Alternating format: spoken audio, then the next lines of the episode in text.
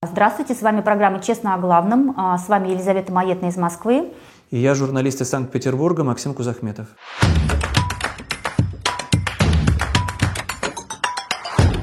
Ставьте, пожалуйста, лайки, подписывайтесь на наш канал. Еще больше информации в нашем телеграм-канале «Честно о главном». А, мы просто потом отбираем а, самые, с нашей точки зрения, интересные новости для программы. Мы отбираем самые интересные, но больше новостей в телеграм-канале. Да, Максим, ну с чего мы начнем? Конечно же, мы продолжаем рассказывать о войне. А, эта неделя оказалась кровавой. А, во многих пабликах пишут, что случилась угледарская катастрофа. А, Но пишут вообще все угледарская катастрофа, кроме путинских пропагандистов. И даже некоторые военкоры называют вещи своими именами, потому что то, что произошло под угледаром, мы будем фоном показывать это шокирующее видео, представить, что через год после начала войны бездарные путинские генералы могут отправлять на убой своих солдат, свою технику, поверить в это невозможно. Но здесь потрясающее видео, конечно же. Со всякими... Ну да, все это выглядит как морской бой, при том, что это участвуют в нем морпехи 155-й бригады. То есть да, их надо, отправили... Надо не... подсказать, что это не мобилизованные, это не контрактники, это даже не ЧВК Вагнера, а это профессионал из профессионалов, морская пехота, которую привезли с Дальнего Востока. И вот она просто идет на убой, все выглядит действительно так, как будто бы кто-то играет в морской бой, вот печально, да, это аллюзия с Тихоокеанской флотилией, просто он знает по квадратикам, где находятся чужие корабли, ну или в данном случае чужие танки, наносят точечные сокрушительные удары. И там еще и то, что тоже на кадрах видно, что получается своя российская техника давит своих же солдат, в панике мечутся. Кто будет собирать эти обгорелые трупы, страшно представить, может быть и никто. Да, вот за три дня э, для наступления на Авдеевку и Угледар э, российская армия потеряла больше 100 единиц техники, в том числе 36 танков. Это как бы вот уже открытые данные а, потери, э, что а, английские аналитики военные, что нидерландские подсчитали, что сейчас потери российской армии в 4 раза больше, чем летом.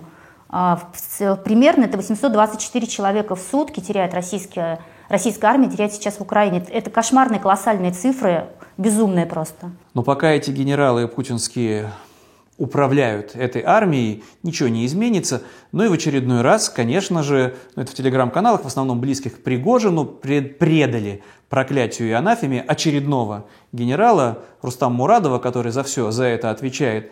Но невозможно представить, чтобы Путин его снял. Ну кого он назначит? Сам Путин такая же бездарь, Шойгу может быть.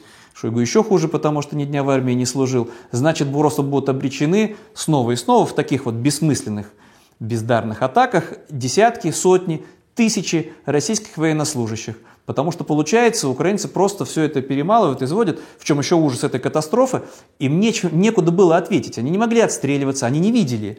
Украинцы все это с дронов или вот э, как Гиркин, например, считает, еще один такой эксперт, что украинцы с помощью специальных, специальной оптики, видели за километры, наносили, ну, артиллери, артиллеристы украинские тоже славятся потрясающей точностью стрельбы, точными попаданиями, и вот он, кровавый результат. Да, но вот как в телеграм-каналах пишут, что Мурадову, который командовал этим наступлением, а, просто, просто везет, что он не находится рядом с бойцами, иначе бы они сами его за задвухсотили. Ну, грубовато там они ему написали. Да, там много. Все, что о нем думают, не будем все это цитировать. И, и слушай, он возглавил Восточный фронт э, с октября, в октябре прошлого года. Да, ну и вот э, результат, потому что они же готовятся. Но это, наверное, надо в очередной раз напомнить. Очень много информации о том, что Путин поручил годовщине войны начать масштабное правильное, успешное наступление, и вот если это в рамках подготовки к этому наступлению, или вот это было наступление под угледаром, то страшно представить, что ждет, как я уже сказал, десятки тысяч военнослужащих, которых просто отправят на смерть. А можно даже погибнуть и не обязательно передовой. Ну, надо упомянуть этого персонажа, мы просто про него когда-то рассказывали. Да, националисты отдельно. Игорь Мангушев, а, выступавший с черепом, как он утверждал, украинского а, военного с Азов Стали, получил пулевое ранение в голову. И это случилось не на, ли, не на линии боевого столкновения, соприкосновения, а в тылу из близкого расстояния. Да? Ну, по сути, его застрелили явно свои же в затылок. Он не сразу умер, пробыл некоторое время в реанимации, и больше этого пропагандиста нет в живых. Больше никто, вот, ну, как он снимал, как он считал свои яркие видео, у него там хватало этих ужасов и проклятий в адрес украинцев, все, больше их не будет. Да, он, кстати, э, был создателем националистического движения «Светлая Русь». А вот, вот если напомню, про, про нацистов, это... да, упомянуть, это тоже все, ну, у нас эти новости, к сожалению, получается, повторяются. Очередной русский нацист получил орден мужества. Настоящий нацист, человек, который не стесняется, который любит устраивать фотосессии и демонстрировать свои татуировки, в том числе со свастикой. Да, мне очень нравится, что как раз пропагандистские каналы раньше, пока, э, раньше показывали такие же свастики и утверждали, что это э, украинские военнослужащие. Да, да, у нас же денацификация Украины, а то, что вот Михаил Турканов, к моему ужасу, как петербуржцу, вынужден подсказать, что он родом-то из Петербурга, весь в татуировках в этих вот, со свастикой, и не стесняется. И что-то не показывает его путинские пропагандисты со словами, что вот там будем денацифицировать. Получается, начинать-то надо с себя. Да, но он, кстати, не единственный, кто такие обереги себе рисует, вот эти нацистские. Вот, например, есть еще такой Сергей Перегуда из Братска. А, но он это... тоже предлагает бесплатно колоть э, Z и V. Они якобы защищают военных. Да, потому что, чтобы тебя не убили, оказывается же смертность, видите ли, чудовищно высокая, скрывать это все невозможно, но придумал татуировщик, э, да, из Братска, что наколет в нужном месте специальный знак В, ну, V, да, латинскую, или Z, ну, тогда-то уж, конечно, никакая пуля не долетит, снаряд не ранит, тогда будешь вот такой вот неубиваемый. Да. Других способов спастись, получается, уже и не существует, только на обереге вся надежда. Потому что тоже вот на минувшей неделе, но эти видео, они не кончаются. То мобилизованные, то их жены, то мобилизованные, то их жены. Ну вот на этой неделе просто мы подбираем необычные видео. Ну нет, но они на самом деле все обычные, в общем-то. Но их действительно уже э, было все. Но здесь необычное видео в чем? Тувинцы на тувинском языке, поэтому, наверное, не будем показывать э, цитировать, кто захочет, найдет у нас в телеграм-канале в том числе. Они жалуются не просто на то, что их отправляют на убой, а то, что над ними издеваются, и даже там на видео это и есть, э, и бьют другие военнослужащие из своей же общей армии, ну, в частности, из ДНР. Получается, ну да, что но там видишь... еще как бы фишка в том, что они якобы не числятся в составе российской армии, это они утверждают, рассказывают в своем видео. Да, их избивают военные из ДНР и даже стреляют в них. А если военнослужащие стесняются сами такое видео записывать, то они отправляют душераздирающий кадр в очередной раз, все это снова повторяется своим матерям, матерям и женам. Ну и вот это жительницы из э, Татарстана записали. Ну давай покажем этих женщин. Давай. Им приходится идти на штурм практически без вооружения, как пушечное мясо. При этом военнослужащие армии в ДНР не идут в самое пекло с неопытными мобилизованными ребятами. Также на штурм направляются мобилизованные из рот обеспечения, которые изначально даже не готовились под такие задачи. Во время штурма их не оснащают должным образом оружием и другой техникой.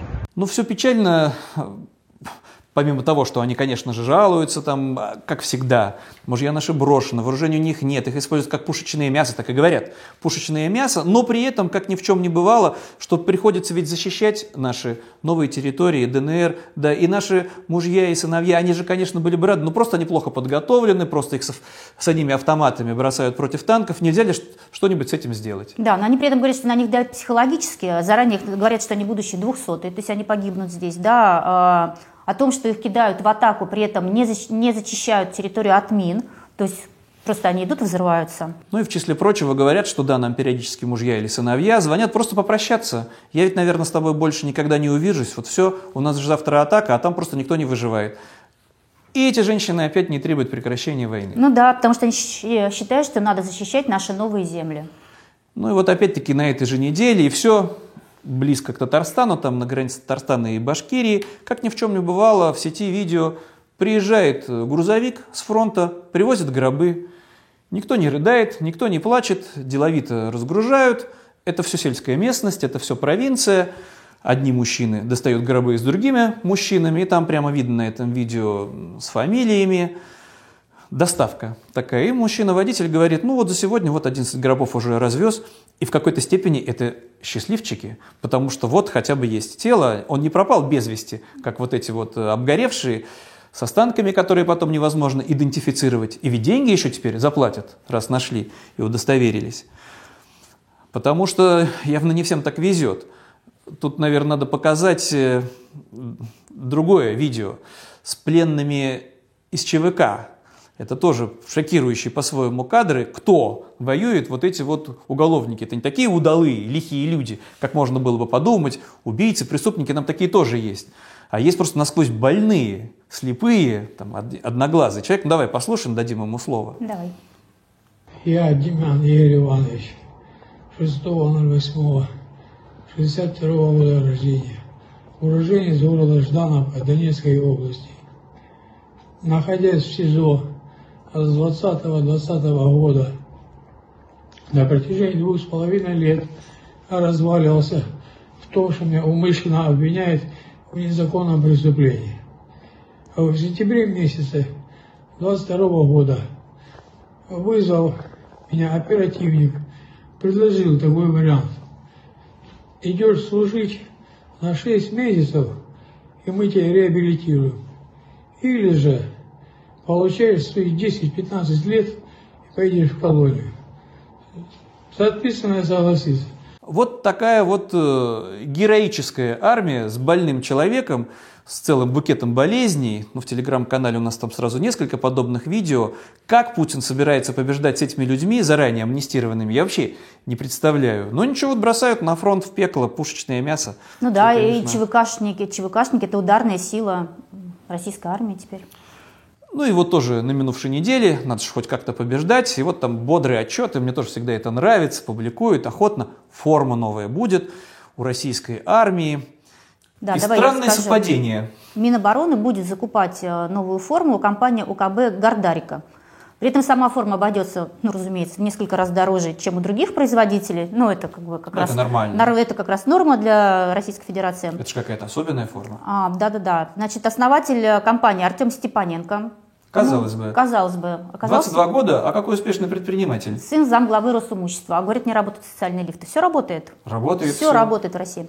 Уверяют, что над формой работали э, больше двух лет. Э, правда, сама компания была уже основана после того, как началась война в Украине. Странно. Но знаешь, уже возмутились даже Z-патриоты. А они возбудились, они возмутились по совершенно неожиданному поводу. Ну, во-первых, как бы потому, что цена за комплект очень дорогая. Ну, это-то ладно, это От бы они, может, и пережили, если бы форма особенная. 210 тысяч рублей.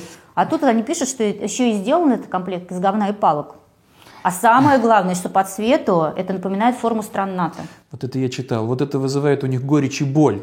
Что получается, мы идем на поводу у НАТО, даже вот форму свою придумать не можем, ну потому что вся вот эта камуфляжная окраска в точности повторяет расцветку наших врагов. Как Подожди, а что не хотели, чтобы форма была красная, чтобы, чтобы российские военные были заметны, еще более заметны, чем сейчас? Ну да, наверное, надо возвращаться. Все равно же убивают, все равно там двухсотых столько, так пусть хотя бы будут в красивый, в цветной, в синий, Нет, в красный, они хотя бы будут, э, не будет видно там. Как во времена Кутузова, когда вот идут, все цветные, всех хорошо видно. И побеждали. А теперь вот зеленые прячутся, скрываются, только гибнут. Нет, тут я на стороне, конечно, Артема Степаненко и его дизайнеров, которые все-таки подумали о людях. И Гордарик название-то какое? Вообще-то совершенно не исконное, не свое, не родное. Гордарик – это страна городов. На древненорвежском так называли те территории на северо-западе, где вот сейчас Петербург там, где вот может быть ядро российского государства, правда, по нормандской теории, которую патриоты очень не любят, потому что, получается, это викинги основали русское государство. Ты видишь, сколько смыслов-то? Сколько? Это же сколько? викинги. Какое викинги будут э, воевать в Украине. вообще-то, я считаю. Ну, наверное, теперь-то разберутся в прокуратуре. Как же так все? Нет, зачем же? Ну, может, Путин даст задание? Отправят. Ну, про Путина теперь уж надо, конечно, перейти. Да, Владимир Путин на этой неделе заявил, что Россия лучшая в мире страна. Давай дадим слово. Давай дадим, дадим слово президенту, давай. Я обратил внимание вот на что. Вы когда сейчас говорили, сказали э, вот какую фразу. В других странах, лучших в мире. И дальше пошли по тексту. Значит, лучшая в мире страна – это Россия. Надеюсь, что вы оговорились просто. Путин да. негодовал, что там, ну, он э, проявлял бешеную активность на минувшей неделе, успел побывать в разных регионах, в разных городах, наговорить кучу, опять-таки, безумных глупостей. И вот тут вот прямая речь у него, не то чтобы бумажки, среагировал на то, что в одном из диалогов кто-то сказал, что мы ориентируемся там на лучшие страны, это про экономику, которая там нужно спасать, про авиацию. И вдруг Путин возмутился. Лучшая эта страна – это мы. А я догадываюсь, почему. А, нет, он еще сказал, что «но есть над чем работать». Да, вот ты не договорил. Я не договорил, да, это важно. Почему? Мало дворцов у Путина еще. Еще не все украдено и не все еще разворовано. Есть еще над чем работать. Путину в сложившейся То с его ты помощью считаешь, системе что власти. он это имел в виду?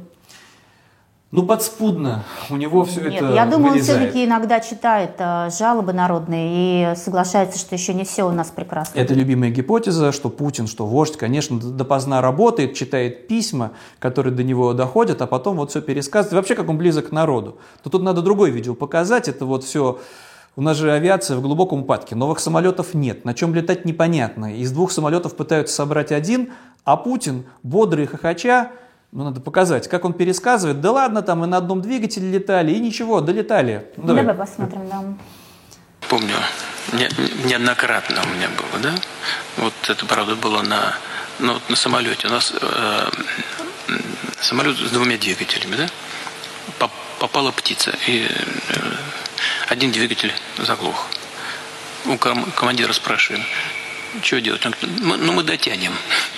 Я говорю, а может лучше развернуться и, и сесть? Ну, в конце концов, э, на промежуточный аэродром сели, да? забавный поток. Безумно. Можешь себе представить Путина, который на самолете с одним двигателем, с этими кривыми ухмылочками, пилот ему говорит, да ладно, долетим как-то, а потом как-то приземляются. Поэтому не о чем беспокоиться. Россиянам и на одном двигателе можно долететь, и без двигателя Ну как-нибудь да, с при том, Божьей что уже давно как долетим. бы разрешен этот э, самолетный каннибализм, когда да, там разбирают самолеты для того, чтобы поставить запчасти. Украденные самолеты, за что Путин, кстати, похвалил своих чиновников, правильно сделали. Он там сказал на всех вот этих совещаниях, как они с нами, ну этот Запад проклятый, видите ли, а мы у них самолеты, ну напомним, да, просто они были в лизинге, недовыкупленные, а мы их просто оставили себе, наше будет, платить никому не станем.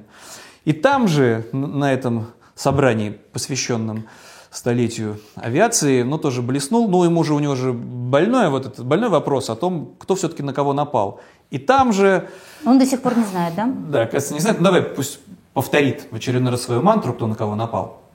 Еще раз хочу это, об этом сказать. Мы не начинали никаких боевых действий. Мы пытаемся их закончить. Конечно же, мы ни на кого не нападали. Мы только защищаемся. Это же Украина на нас напала, а мы ведем оборонительную борьбу. Напал на Путин нас сказал. на Майдане в 2014 году. Ну, Не с этого забываем. все началось, Киеве. а теперь вот нам приходится отчаянно защищаться. Ну и тут как кульминация всех этих путинских передвижений, перемещений. Это ты Архангельская область? Да, добрался Путин до Да, Архангельска. Путин доехал до Архангельска и потрогал там шишки. Наверное, представляешь, сколько такая шишка теперь может стоить для патриотов, которые вот Путин своей рукой, своей дланью осветил, какая она теперь сакральная. как да, но мы с Максимом все. теперь ждем а, программы о том, сколько блюд, ну, я думаю, 100 блюд из шишки. Там, Да. не знаю, шишки же, наверное, можно консервировать. Сколько там питательных веществ, Да. сколько там витаминов. Наверное, можно шишки использовать в отделке. В ремонте. Шишка вообще для всего. И топить Шишка. ее можно, когда кончится нефть, газ Шишка и как уголь. украшение, я считаю, красиво.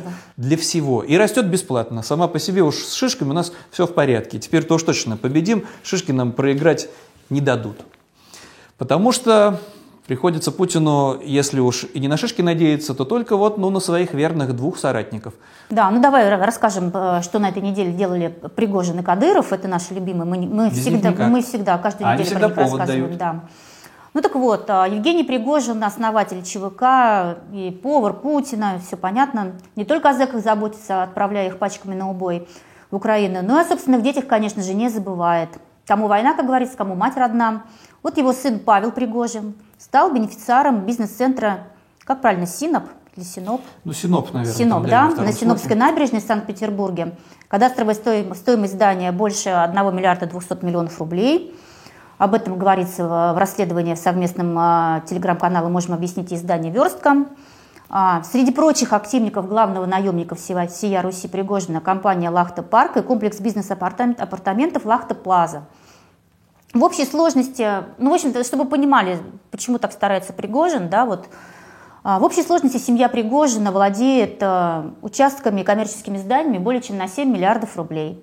И за А- минувший год, за минувший год его компании получили контрактов еще на 100 миллиардов рублей. Вот, хотел добавить, и это рекорд. Просто для всех Путин, пригожинских компаний за минувший год, да, на 100 миллиардов разных контрактов, поэтому и есть денежки в семье, и оформлено все это на его родного Сыночка, вот они социальные лифты, талантливый предприниматель получается. А вы Не, ну папа хотя бы грешите. отдувается на фронте и в тюрьме, понимаешь? А сыночек в это время в Петербурге, ну мы уже рассказывали, жирует, попавшийся, заказывает к себе в роскошные апартаменты роскошную еду. Хотя до этого показывал, да, там тоже фотосессию устроил, якобы он на фронте. Все вранье и лицемерие. Ну и раз уж мы про Пригожина, Да, слушайте, давайте мы все-таки Максиму устроим опрос, да, как мы с тобой хотели. А, Как, как вы думаете, когда все-таки закончится война? А, Это будет наш опрос, а, ссылка будет на него в телеграм-канале. Честно о главном, а, три варианта ответа. Война закончится в этом году, война закончится в 2024 году, война закончится, когда не будет Путина. Предлагайте ваши варианты ответов, пишите и расшифровывайте, почему вы так думаете. Нам будет очень интересно это почитать. А пока что тогда представим слово Прогожину с, Пригожину с его прогнозами. Куда-то делась вся вот эта вот риторика «Киев за три дня», «Все вот наше будет в течение недели». Да, я помню эти видео даже по Петербургскому пятому каналу. Сколько дней нужно, чтобы дойти до Варшавы, а сколько дней, чтобы наши танки были уже в Берлине. И представим слово Пригожину, сколько вот он считает надо воевать. Если нам надо идти до Днепра, то тогда года на три. Если нам надо закрыть ДНР, ЛНР, ну, надо еще хотя бы годика полтора-два поработать. Что-то вот сроки все отодвигаются и отодвигаются почему-то. Но он, правда, говорит, что и до Ла-Манша можем дойти, но там уже надо растягивать на десятилетия почему-то. Ну, раз просто про надо хорошо работать, поработать просто надо. Поработать надо, Поработать да. надо. Так, ну чего, тогда переходим к Кадырову. Тогда Кадыров, еще Вот, один э, герой. Но он более оптимистично настроен. Меня вот очень, мне очень понравилась новость э, про то, что в Чечне официально присвоили Кадырову титул отца народа. Ну, а как же? никакого лицемерия, все по-честному, все как мы любим. Тут вот мне, стороннику даже не теории, я уверен, это даже можно не обсуждать, что, конечно, Россию ждет распад, эта империя рухнет, и Путин делает для этого все возможное. И Чечня, конечно же, отделится. Сколько притесняли в Татарстане, заставили убрать практически всех лидеров национальных автономий из названия своей должности слова президент. Президент должен быть один. А Кадырову можно все, что угодно, поэтому вот отец нации. Скромно, Ты ничего не понимаешь. Вот, например, э, председатель чеченского парламента Магомед Даудов по кличке Лорд, он очень четко объяснил. Цель данного изменения, написал он, установить единообразие в уп- употреблении наименования должности главы региона на чеченском языке, который является государственным языком в Чеченской республике. Но Чечня практически готова к Мех- отделению. да, кстати, по-чеченски отец народа. Армия там своя есть, непонятно, правда, на что жить будут. А ты ж, наверное, с этим человеком общалась в прошлой жизни, будучи журналисткой. С кем из них ты общалась? Ну, с кем я общалась? Ну, нет, я по телефону общалась. Что, на что ты намекаешь? Я не общалась. Могла бы и раньше спросить, когда же ждать уже. Ну, Ну порадуем, порадовал нас Кадыров оптимизмом э, по другому поводу. Он просто, он говорит так, как будто бы Украина уже побеждена, покорена. Но он, в принципе, просто так и раньше говорил, приказа не было взять Киев, а то бы Киев был наш. Сейчас его очень заботит э, вопрос с денацификацией Польши. Вот что тревожит. Там тоже нацисты. Конечно, сплошные нацисты, и Кадыров грозится, обещается, вот-вот просто уже вот готов пойти куда угодно, и Польша тоже будет наша. Да. Слушай, он опять написал, что я не раз заявлял, что борьба с сатанизмом, теперь же сатанисты какие-то, с сатанизмом должны, должна продолжаться по всей Европе и в первую очередь на территории Польши. Ну, Для этого надо, правда, пройти всю Украину, что-то там не складывается, мы с этого, в принципе, начали. Но такой вот оптимист, наверное, Путина радует, на кого еще можно положиться. Там еще было просто забавно на этой же неделе, интервью дал Кадыров, ну, тоже не будем включать отдельно, можно там фоном посмотреть, как все это выглядит, потому что он едет в машине куда-то, а сзади человек, его этот э, очередной министр Дудаев, что-то спрашивает. Они очень долго там разговаривают на чеченском языке, тоже там много всякой всячины. Кадыров обещает, много долго об этом говорит. Но как вот все это преподносит потом, вот это интервью Дудаев? Ты Подожди, как он говорит? да, подожди, а у меня вот другое, вот между прочим, Кадыров э, тоже, тоже у Кадырова А, тоже возникает, интервью. возникает вопрос, тоже- когда закончится война, понимаешь? И он говорит, что война в Украине завершится до конца 2023 года. Да, потому у что него- Запад станет на колени. Вот это прогноз Кадырова. Ну, кто-то, может, ну и Кадырову вот, а, поверит. И, короче, что они написали? Наш национальный лидер – один из самых востребованных респондентов. Записать его интервью стремятся журналисты со всего мира. Возможность задать ему вопросы – огромная честь для любого журналиста. Ты вот мечтаешь взять интервью у Кадырова? Я вот так переживу. вот сидя на заднем сиденье на чеченском языке? Нет, я не выучу. Эх ты. Я безнадежная. Эх ты. Значит, Давай, ну что, переходим, настоящие журналисты, переходим к а перейдем к настоящим журналистам, которых показывают, в отличие от нас с тобой, по федеральным каналам, которые получают бешеные деньги за свой справедливый труд, но тут, наверное, надо начать с Маргариты Симонян, тем более, что она вот преобразилась. Мне, кстати, очень нравится, как она теперь выглядит, ей очень какой. идет. Вообще-то я считаю, ну она коротко подстригалась, да, там сейчас предоставим ей слово, я считаю, что это борьба со скрепами. Кто же ей разрешит? Вот, между прочим, в Иране вот эти все протесты, в числе прочего, включали такие акции, женщины подстригали себе волосы, потому что никто им не указ, хотим подстригаем, это же, это же замахнулись на святое. Подожди, же, ну, ну, подожди, ну ты зачем ты борется? Россию сравниваешь с Ираном, извините, мы еще далеко от Ирана. Да это единственный наш друг.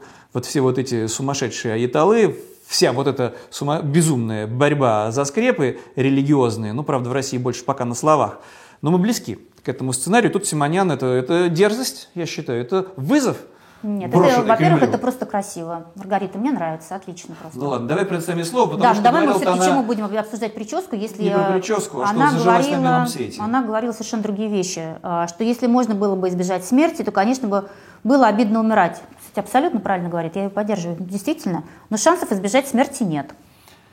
Разница в 10 лет, в 20 лет, в 30 лет, в принципе, небольшая, но это очень спорное заявление. Давай дадим ей слово. Пусть ну давай, скажет, пускай сама скажет. Потому что смерть неизбежна, смерть ждет нас всех, и совершенно не факт, что лучше умереть э, немощным человеком от какой-нибудь тяжелой, длинной, ужасной болезни, чем вот так, и еще и за какое-то правильное и важное дело. Вот, вот он оптимизм. Все равно ж помрем, ну сколько там нам осталось? Она так и говорит, ну у меня уж трое детей есть, поэтому если судьба подарит мне возможность героически погибнуть за свою родину, так и не жалко. Не судьба, а даст Господь еще посражаться. Ну, это вот уже кощунство, ну хорошо. Почему? Ну, это Но она на минувшей неделе там же еще, помимо всего прочего, сказала, надо вернуть вот эту вот прекрасную традицию, когда женщины мечтали выйти замуж за офицер, за человека в погонах. Вот у нее муж Киасаян офицер? Нет. Служил? Нет. Значит, они разведутся и выйдет она ну, замуж за офицера. Традиция, Пример подаст? Традиция утрачена. Поэтому Такое все ты? лицемерие. Ну ладно, на этих пропагандистов есть у нас другой незабвенный бесогон. Никит Михалков, Никита слава Михалков. богу, поправился. Да, он болел, о чем мы рассказывали. И, слушай, было ему видение. Он нашел звастику на полу храма и решил, что война с Украиной нужна Господу. Цитата. Да? Да, потому Зетка что... это появилась в храме 19 века минимум на 150 лет раньше, чем наступило 24 февраля 22 года. Вот, вот а вы все говорите. Каждый по-своему из пропагандистов сходят с ума, потому и знак что... это Бога, Божий знак. Ну и к ним присоединяется, соответственно, пропагандист э, Соловьев. Не можем обойти вниманием. А он еще одну ипостась прибавил. Между прочим, про разных наших с тобой знакомых, а может и про нас с тобой, лично ну говорил. да, он всех э, тех, кто покинул Россию, обозвал, ну, он не скупится никогда на эпитеты. Наверное, он уже... Перечислил много там С Дмитрием Анатольевичем Медведевым они просто соревнуются. Как ну, давай, давай кто лучше, слово. кто лучше Давай, давай предоставим слово Соловьеву. Давай. Если ты был за Навального, ну, ты побежал через Верхний Ларс. Ты мразь, который сейчас торчит в Грузии, в Казахстане, в Прибалтике, в Израиле. Ты ничтожество, предавшее свою родину. Ты знаешь, я тебе хочу сказать, что мы самые добрые, наверное, из всех, потому что мы постоянно им даем слово. Ну как пройдешь э, ну... вниманием? Вот о чем еще эти люди переживают? О том, что предатели, подонки, негодяи перечислил все, все ругательные слова, какие мог, но не матом, правда. Потому что вот еще пока так далеко не шагнул. Ну и там, конечно же, припомнил, что с традиционными ценностями надо, нам надо оставаться. Ну и понятно, что мы всех э, победим. А если кто-то уехал за границу, то не просто так все это не просто предатели, а потому что они отрабатывают деньги западных спецслужб. Да, гонорар западных спецслужб. Ну что, ну на самом деле Владимир Тослоев никогда не врет. И когда он рассказывает э, про то, что отправлять надо на войну то срочников, ну вообще всякую молодежь, мобилизованных, и сам на самом деле на фронт он ездит, э, рассказывает, что надо подписывать контракт. И что мы видим? И действительно прислушался действительно, к нему сын его, его родной. родной Контракт сын, подписал. 21, 21-летний Даниил Соловьев родной сын Владимира Соловьева, подписал контракт, но не с Минобороны, как, Как вы не с подумали, Министерством обороны? и не с ЧВК Вагнера. Нет, Да как же так? нет. Да что ж нет. такое-то? Ну что, он лох, что ли, последний? Ты чего, что он мальчик с окраины? Нет, 21 конечно. год подходит. Соловьев сколько говорил, что должны идти воевать молодые, а не эти, мобилизованные с детьми. А вот если детей нет, так и не жалко помирать. Ну Что ж так вот, такое-то? его 21-летний сын э, подписал контракт с престижным модельным агентством в Лондоне. Кстати, что там с санкциями? Кстати. Кстати, ну, наверное, не распространяется, да. А Не, ну может быть он там предстал в каком-то виде, вот потому что там опубликована фотосессия, может быть он там был камуфляже, тайный, думаешь? суровый. Но он там, конечно, я бы сказала, даже больше женственный, чем суровый. У Да. него там, например, ногти накрашены. Ладно, мы можем пережить длинные волосы, да, мы можем пережить вот эту всю расслабленную, расслабленный образ, но черные ногти покрашены молодого человека. И это сын Соловьева, а Соловьев-старший без конца нам говорит скрепы, скрепы, родина в опасности. Нет, Что ты знаешь, такое-то? я могу любой образ пережить. Ну, как воспитывали мальчика? Хочется спросить. Ну, ждем реакции, соответственно, патриотической общественности по поводу вот своего кумира Владимира Соловьева. Что же тогда Максим, мы происходит? с тобой, знаешь, что хотели? Мы с тобой хотели картинку поменять. На самом деле, давай уже от войны перейдем к культуре плавно. А впереди же праздники 14 февраля, 23 февраля. Что можно подарить любимому мужчину, мужчине? Говорят, что повестку. Ну, видишь, это, наверное, коварные женщины. Ну да, действительно, это на 14 февраля любимому человеку повестку в подарок. Пусть идет, а если убьют, так э, и деньги. И сколько таких циничных историй в родном отечестве, в России до сих пор происходит. Но тут просто распространилось как вирус. Это же очень смешно. На 23 февраля отправить своему другу, приятелю, недругу повестку. Весело, здорово. Я вообще каюсь. Простите меня все, лет 20 назад у меня были бланки из военкомата, и я шутил так своими приятелями. Так это ты во всем виноват. Это я все придумал, да, один в мире, конечно же. Но боюсь, что сейчас, вот в нынешнем контексте с моими ровесниками, пришлешь такое смешное на Только 23 сейчас своим февраля. друзьям, пожалуйста, не, не Да, присылай щас. это, потому что дети голодные останутся, а, а друзья твои будут холодными И не потому, от инфаркта. Да, не потому, что они отправятся на фронт, потому что сердце не выдержит от таких Не шуточек. шути, пожалуйста, Максим. Но кто-то шутит, пожалуйста, легко найти бланк, распечатать и весело хохоча отправить куда-нибудь повестку. 23 февраля лучший подарок. Будет отмечать. Выходной день, при Путине, кстати, стал с Днем защитников Отечества. Ну как вот, это все вот к ожиданию, что Путин же должен будет объявить. Да, кстати говоря, Путин же Новую с посланием должен выступить. И все гадают, что же, собственно, будет в послании. Будет ли объявлена новая мобилизация, или будет ли опять новые, новые или хоть какие-то задачи в войне Или просто поток безумия Или, очередное. или что-то опять пообещают, я не знаю, там А пока- пенсию опять повысить на 5%, нет? Нет. Думаешь, нет? А пока Путин не выступил, выступают э, его фанаты, его поклонники. Ну, Тут, наверное, надо уже показать это видео, как детям вбивают в голову про счастье умереть на войне. Ну, давай представим это- этой женщине слово. Война – это победа. Война – это любовь. Война – это друг. Война – это будущее, заложенное в мире. Вот так вот. Война-то – это почти праздник. Не все, к сожалению, об этом знают, не все понимают. А если кто-то до сих пор не в курсе, так им э, песни споют правильные, патриотические. И все это тоже ужас, что с детьми. Да, слушайте, прекрасное выступление мэра города Котовска Алексея Плохотникова, который спел вместе с детьми зажигательную песню, ну, естественно, антиукраинская тематика там. А, Значит, это было в школе а, культурно-массовое мероприятие. Этот э, мэр, естественно, в Единой России состоит. А, И там, например, пели на машине свастика, за рулем укроп. Но только свастика... Ну, такая удалая песня, Удалая там, песня, это поют и пляшут дети, как бы, да, мы это видим. Это ужасно, зазомбированный получается. А приехал, между прочим, дети. туда же автор песни, он бывший сотрудник ФСИН, Александр Ванюшкин. Вот а такое- свое творение он называет ни много ни мало а гимном нашего времени. И с ним нельзя не согласиться.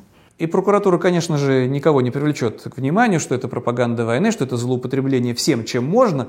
Вот так вот с детьми мы даже ну, не, не будем. А ты заметил, что песню. детям нравится? Я вижу, что дети к моему ужасу счастливы, улыбаются, поэтому это весело, песня удалая. Мы даже не будем включать ее с музыкой, потому что мы можем нарушить права.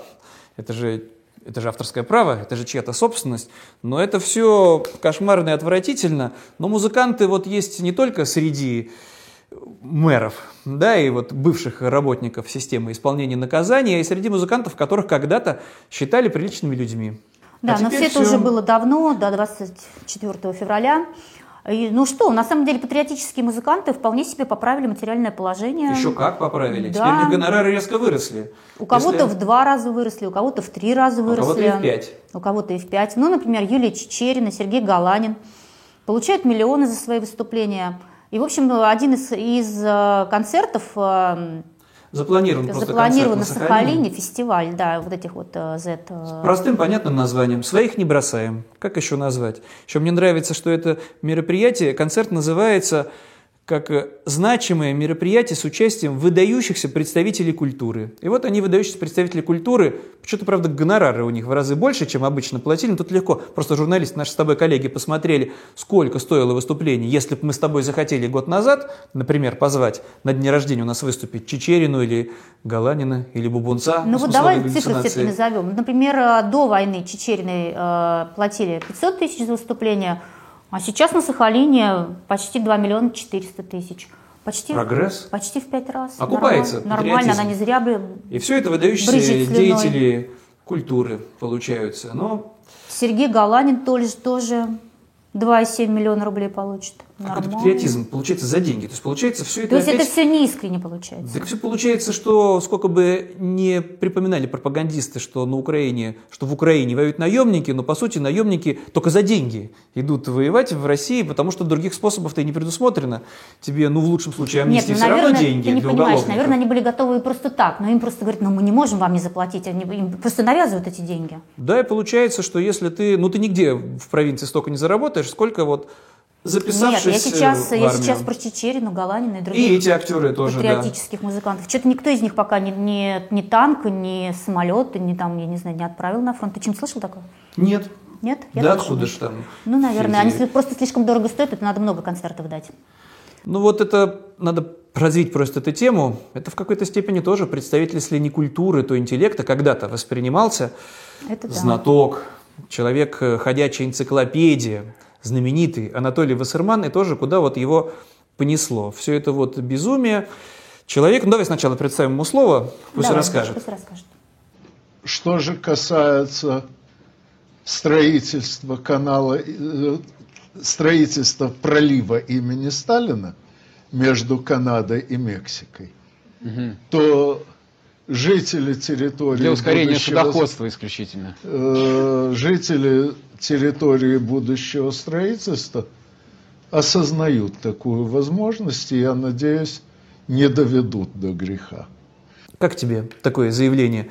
Как нам еще победить? Надо просто бросить атомную бомбу на Америку в правильное место, потому что Йеллоустоунский заповедник, там вот это бывший кратер бывшего вулкана, якобы он очень близок от поверхности. Интеллектуал, да, знает, читает книги. Не абстрактно где-то в штыковую атаку, а вот так бросим парочку атомных бомб, что по одной из гипотез, там случится чудовищное извержение вулкана, и никакой Америки не будет, а на месте Соединенных Штатов будет пролив Имени Сталина. имени Сталина. И все это говорит человек, которым когда-то восхищалась вся страна, который знал ответы на все вопросы. И вот Слушай, тоже вот тебе, пожалуйста, ответ на все вопросы. хроника Чем не современного, скрепа очередная? хроника современного безумия. Потому что, а в реальности, ну это если мы переходим к событиям внутри России, там происходят тоже какие-то потрясающие вещи.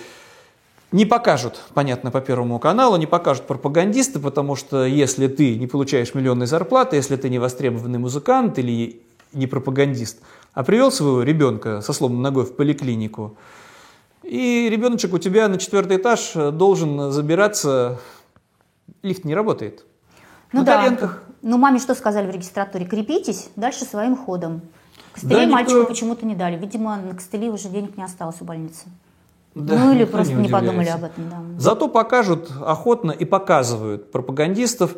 Есть, оказывается, почему-то, правда, не на фронте такие патриоты, но они на государственной службе же, это же государевые люди, понятно, из Единой Нет, России. я считаю, что это самодеятельность. Ну, по-своему, да, там и самодеятельность, конечно Давай же. расскажем. Глава Терновского района Воронежской области Павел Чибисов снял видео упражнения с кувалдой. Он там разделся по, по пояс. Да, он такой там атлетический, Он такой брутальный. Вот На самом кому. деле он, наверное, готовится к фронту просто. Да, ну и, ждем, и не другим, дождемся. другим а, показывает пример. Обтирался он, значит, снегом, махал своей кувалдой, холодно пожелал, пожелал всем, конечно же, мира, радости и добра при этом. Да, ну, а что еще это жалеть? Чему еще жалеть, чего еще желать, когда у тебя в руках кувалда? Ну, конечно, мира и добра. Ну вот. И показал, и- как он ловко обращается с кувалдой. И везде зетки, везде зетки у него А в кувалда постах. теперь это наше все. Да. Но я тут все-таки в этой теме с войной и антивойной, вот, прости, Петербург приведу пример. В Москве тоже есть подобные вещи. Это уникально, что мы дожили до сопротивления тайного. Когда-то нам в детстве показывали фильмы, что вот территория, оккупированная врагами, и какие-то герои расклеивают по ночам листовки, пишут где-нибудь там на стенах углем «Победа будет за нами».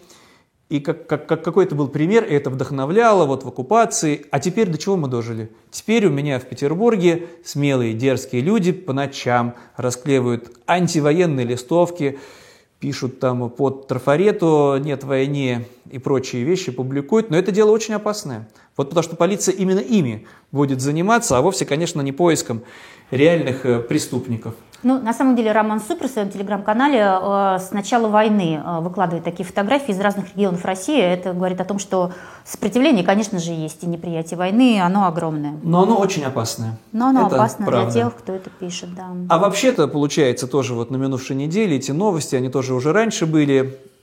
Гибнут люди, мирные люди. И это не Белгородская область, и не Курская область, куда, как нам рассказывают, долетают. Это же, это же, конечно же, варварство, что украинцы, если украинцы вдруг обстреляли российскую территорию, это чудовищное преступление. А то, что Россия там в очередной раз нанесла, в очередной раз нанесла на минувшей неделе ракетный удар, больше 100 ракет по мирным городам Украины, и ничего страшного, это нормально. Это мы там знаем, куда стреляем. Да, Но к сожалению, мы каждую неделю практически рассказываем о том, как а, в России не надо никуда отправлять ракеты, потому что у нас уже все в таком, инфраструктура в таком состоянии, что это все рушится само. А на неделе 8 человек погибли после обрушения подъезда в городе Ефремов Тульской области.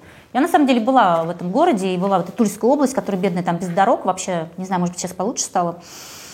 Скорее всего, взрыв бытового газа. Ну, вот такая вот вся система. Не надо ехать на войну, не надо украинцам никого обстреливать, чтобы гибли люди в мирных в этих пятиэтажках. Но это не единственное. Новосибирск. И еще одно такое же событие. И еще больше погибших там. Тоже пятиэтажка, только это уже в Сибири. А, И опять же, это не ракетный удар, это опять изношенность инфраструктуры, опять взрыв бытового газа.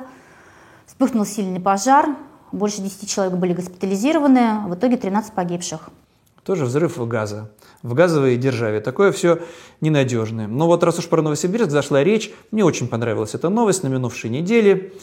Греет мне душу, как человека, который считает, что эта империя обречена и развалится. В Новосибирске есть местная команда Сибирь, а у нас же по правилам континентальной хоккейной лиги, когда начинается игра, сначала гимн должен прозвучать.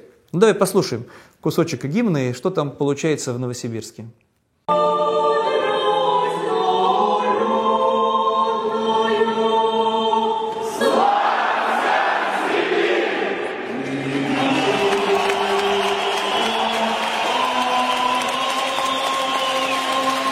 Потому что жители Новосибирска кричат не «Славься, Россия», а «Славься, Сибирь». Громко. И это в Москве, в Москве не дает покоя властям. Но, правда, как столько людей, всех надо арестовать, что ли, и расстрелять Видишь, публично? да, углядели нотки сепаратизма. Да какие там нотки? Совершенно откровенный сепаратизм. Славься Сибирь, а не славься Россия. А в Сибири люди многие говорят, мы сибиряки. Как-то вот там не, не то, чтобы мы русские, там мы русский народ, мы сибиряки. Мы как будто немножко отдельно, мы сами по себе, крепостного права не было. Но есть, конечно же, и сторонники не просто отделения Сибири, а провозглашения свободных штатов Сибири. И флаг подозрительно напоминает американские. Но вот вмешалась высшая власть, ну, правда, очень парадоксально. Рекомендовали не кричать «Славься, Сибирь!» во время хоккейных Я вот просто с трудом Матчи. представляю вот это вот а, переговоры с, с болельщиками, как им там, которые приходят там с пивом, а, которые такие такие активные, им объясняют Сибирь не кричать, а кричать что, славься Россия или славься, славься страна? «Славься Москва!» Славься, надо кричать. нет, славься Новосибирск, наверное, тоже скажет, что это сепаратизм. Ну, в скоро общем, узнаем. короче, лучше вообще ничего не кричать, видимо. На Но это реакцию. невозможно, да.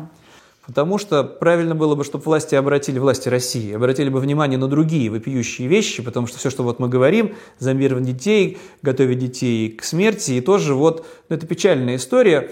когда-то, таким как мы казалось, что сейчас вот россияне увидят эти кадры с погибшими украинскими детьми, найдет на них какое-то озрение, какое-то просветление, что что мы делаем, надо остановить эту войну, за что погибли эти дети, как же так? Ничего не произошло, не поднялась волна, волна, волна народного гнева, и даже иногда понятно почему.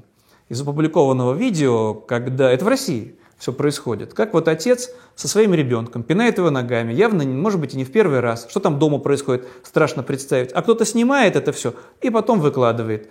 Тихо не выбежал там, не в ужасе, ничего не произошло. Это будни нашего с тобой родного Отечества.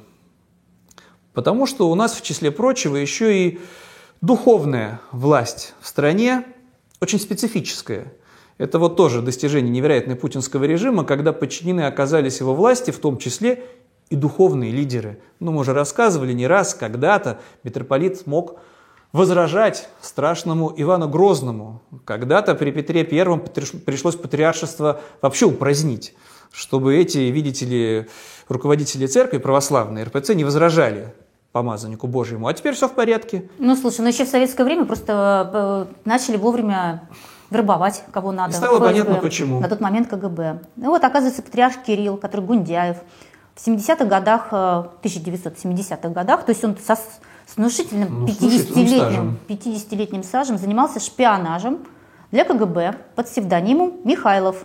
Об этом сообщили швейцарские газеты. По данным рассекреченных архивов, Гундяев начал работать на КГБ, когда в 1971 году приехал, переехал в Женеву, чтобы представлять РПЦ во Всемирном совете церквей.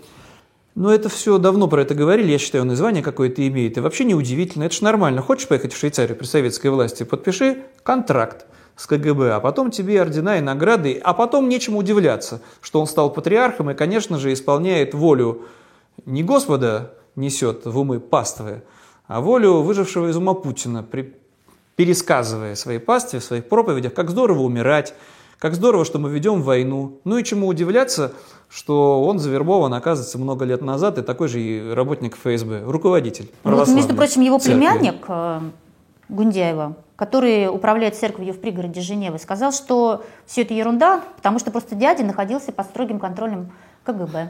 Но я обратил внимание в этой новости, что племянник, племянник находится, Гундяева, в Швейцарии, находится в Швейцарии, Швейцарии управляет ну, конечно, приходом дядюшку оправдывать. Прекрасно руководить православным приходом в Швейцарии можно только позавидовать. Ну, ну, это уж... же продолжая про социальные лифты, да, как бы. И сейчас мы еще про один социальный лифт прекрасный. И про ФСБ, и про социальный лифт социальный, сразу. Да, пост, мы на прошлой, в прошлой программе мы рассказывали о том, а, что один неравнодушный гражданин написал заявление на Третьяковку, что там, в общем, все не то, все не, не то, показывают какие-то алкоголики сплошные. В общем, должна была Третьяковка отчитаться, собственно говоря, Почему они именно выбирают вот эти картины, а не какие-то другие? Но вместо того, чтобы э, прочитать ответ Третьяковки, никого с ним не ознакомили, мы не знаем, вообще был ли ответ, потому что так на этой неделе другая новость. Там сменили главу.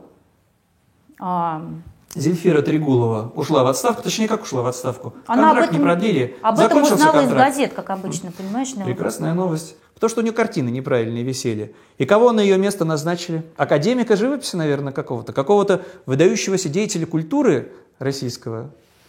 Нет, ну, может быть, она выдающийся деятель культуры, она двумя музеями же до этого руководила, и, в общем-то, отзывы про нее на самом деле неплохие из этих музеев. Но по это то, что я читал, да. Но при этом, э, нормальный же, опять же, наш российский социальный лифт, она при этом а, дочь генерала ФСБ.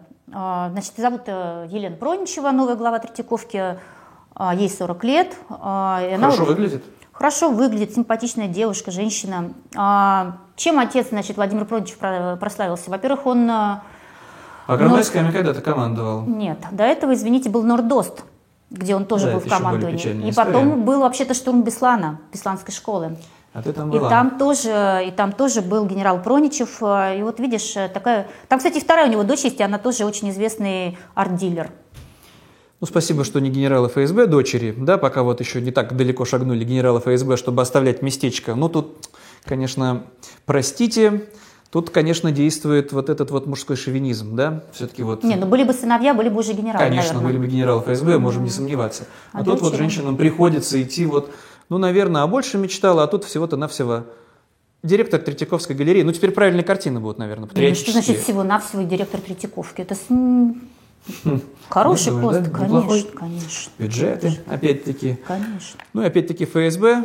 И опять-таки все это было бы ничего, может быть, в конце концов, культура, если бы опять не тема репрессий. И все это инициативы. Пока что и против кого репрессии? Против врагов народа, против Отечества. Конечно же, опять враги это те, кто уехал, кто не поддерживает войну в Украине. И надо их как-то наказать. И все, значит, все соревнуются, они по каждую неделю кто-то что-то предлагает. И вот теперь надо как-то обобщить эти все предложения. И вот для этого в Госдуме будет рабо- целая рабочая группа, будет заниматься проблемами уехавших. Не то, что как бы там помочь им, да, там как бы обжиться на новом месте. У людей на самом деле масса Вот проблем. Нет, а как их лишить последнего? Значит, вот а, итогом, значит, а, кстати, пер- первое заседание рабочей группы уже, уже скоро будет, в середине февраля. А, отчет они подготовят для Володина, который, кстати, тоже не жалует уехавших. А, И та- там уже было заявлено, что самые интересные инициативы получат статус законопроекта. Да, Ну, там давай- много разных предложений. Давай сразу перейдем к самому радикальному предложению, потому что есть депутат Государственной Думы от Калининградской области. Да подожди, давай сначала расскажем а, обо всех вариантах. Да ладно, что там все варианты, что там церемониться. Этот Андрей Колесник предложил сразу правильный радикальный вариант. Что там вот э, заботиться, отбирать у них имущество или лишать их какого-то заработка. Он все придумал. У нас, к сожалению, вот, к сожалению, говорит Колесник, есть мораторий на смертную казнь. А его, конечно, надо поскорее отменять. Причем почему? Чтобы пустить в расход всех вот этих поуехавших. Непонятно, правда, как он собирается это делать, потому что надо захватывать весь мир, чтобы расстрелять всех, кто покинул. Не, ну подожди, ну а для чего создана рабочая комиссия? Рабочая комиссия должна предусмотреть этот механизм. Ну вот есть вот такое конструктивное предложение. Может, они на нем Да, на одном и остановятся. Смертная казнь для предателей Родины. Я думаю, нет, сначала, сначала все-таки они начнут э, лишать денег. Ну, посмотрим, потому что еще вот, раз уж мы про репрессии заговорили, еще одна новость, там наконец-таки добралась до суда, потому что есть страшный преступник, рэпер Оксимирон, который в своей песне «Ой, да», видите ли, спел сакральные срочки «Ингрия будет свободной», еще раз напомню, Ингрия – это регион вокруг Санкт-Петербурга, и да, после распада России будет реальный шанс обрести независимость моему родному региону, жить в рамках небольшой прибалтийской страны. Путин все для этого сделал, мы не упомянули, а вышла же серия «Масяни» культового мультфильма, где как раз э, Ингрия, флаги Ингрии вступила... 2053 год, ну, да, там? 50-е, да, надо 50-й немножко год. подождать. Спасибо Олегу Куваеву за вот это будущее. А пока что рэпер Оксимирон будет отвечать в суде за эти крамольные преступные строки, потому что, видите ли, углядели в этом в словах «Ингрия будет свободной» призывы к сепаратизму. Ну, Подожди, но его же уже оштрафовали на 70 тысяч рублей. Да, а теперь надо песню запретить. Ну, А, по суду запретить. все. Ну, дальше шагнуть, А. следующий может там арестовать, в розыск международный. Там много еще чем есть э, заняться правоохранительным органам, не преступниками же заниматься. А вот, кстати, всякими почему-то вот, э, негодяями, сепаратистами. вот смотри, запретить песню. А вот то, что а, Барбару Брыльский из «Иронии судьбы» хотят какой-то не- нейросетью или что там, как бы ней- нейрообразом. Но это не буквально репрессии, это все в рамках культуры. Потому Да. что же, да, ну она, видите ли, вступилась за Лию Хиджакову, выдающуюся актрису, а она же против войны. Это все страшное преступление. Ну, для начала Ахиджакову просто отлучили от театра, чтобы больше нигде не могла играть, на сцену выходить. А раз Барбара Брыльская за нее вступилась, ну, это предложение все, да, думцев, единороссов, тогда нельзя ли как-нибудь там перерисовать, чтобы в этом бессмертном фильме «Ирония судьбы» мы же осчастливили Брыльскую-то, мы же сделали ее мировой знаменитостью, говорят патриоты, как-то ее перерисовать, чтобы не она была, а какая-нибудь правильно патриотическая Да, актриса. и не, нейросеть уже в Талызину ее переделала. А лучше в Чечерину, еще более надежнее тогда О, будет. Кстати. И тогда все будет в порядке. Ну ладно, хватит уже о плохом. Надо как-то вот на оптимистической ноте завершать нам каждый выпуск. Что-то Да, хорошее хорошие должно новости. быть в Ну, конечно же, каждая женщина, особенно каждая российская женщина, мечтает о шубе. Натуральный. Кто-то же мечтал как, о норковой шубе, кто-то там о баргузинском соболе. Ну, это у кого на что хватает фантазии. И вот мечта, ну, правда, подожди, это новых территорий. Мечта Новро... Но это же наши территории. Но это Какие теперь новые наших исконы? новых Донбасс, территорий. Это мечту, мечту осуществил герой Новороссии Евгений Скрипник, соратник уже упоминавшегося сегодня Игоря Стрелкова-Гиркина. Значит, э, ну мы все время перечисляем, мы все время перечисляем, как власть э, заботится о семьях э, отправленных на фронт мобилизованных. О семьях погибших. О семьях погибших, да. То картошку им принесут, то морковку им принесут, то рыбу замороженную, то... То дрова, то бараны. То дрова, то бараны, то еще что-то. Ну вот это, между прочим, скрипник уже до этого раздавал по 10 тысяч рублей. Молодец, между прочим. Женщины благодарили. Давай дадим слово этим женщинам. ответственный мужчина. А Это тут- вдовы. Просто на всякий случай напомним, это не просто мобилизованы, это вдовы. У них мужей, сыновей, братьев убили. А теперь вот посмотри вот на эти вот лица. Мы сегодня получили неожиданно такую помощь. Э, Очень благодарны вам. Здесь собрались семьи погибших военнослужащих. Ну, правда, спасибо большое от, от чистого сердца вам. Юлии. Спасибо. спасибо. Да. Ярославе и Александру за то, что они позаботились, ну, такую помощь передали сюда, Да. на Донбасс. Спасибо, говорят вдовы. Не просто так. И деньги, наверное, им какие-то за компенсацию, и шубы. И теперь-то Ну, сбылась посмотри, мечта. как они хорошо выглядят в шубах, сразу видно. И все будут Богатые вот таких женщины. в одинаковых, как, как детдомовские. А, Ты как знаешь, правда, вот, между говорили. прочим, пишут, что шубы-то им так и не отдали. Ну, злые языки, видите ли, говорят, что обманули женщин. Ну, как минимум некоторых под предлогом того, что шуба немножко бракована, дайте ее обратно, мы вам поменяем на хорошую, и не отдали никакую. Ни плохую, ни хорошую. Но это злые языки. Ну, то есть просто дали поносить на, на съемках. А мы на хорошей ноте. Вот бывают же и хорошие вот новости. Ну, кому-то же шубы остались. Да, убили мужа, а тебе шубу натуральную. Но это Радость лучше, чем какая. килограмм карков, морковки. Конечно, лучше. В Подмосковье-то пожадничали, пожиделись на шубы, дали только... В прошлый раз мы просто рассказывали, а теперь вот вперед шагнули добрые люди, патриоты и женщины осчастливлены, и уже и забыли, и то, что они вдовы, уже и не страшно. Ну ладно, давай прощаться. Ну, давайте прощаться. До встречи через неделю. С вами были журналистка из Москвы Елизавета Маятная. А и Максим Кузахметов, журналист из Петербурга. До свидания. До свидания.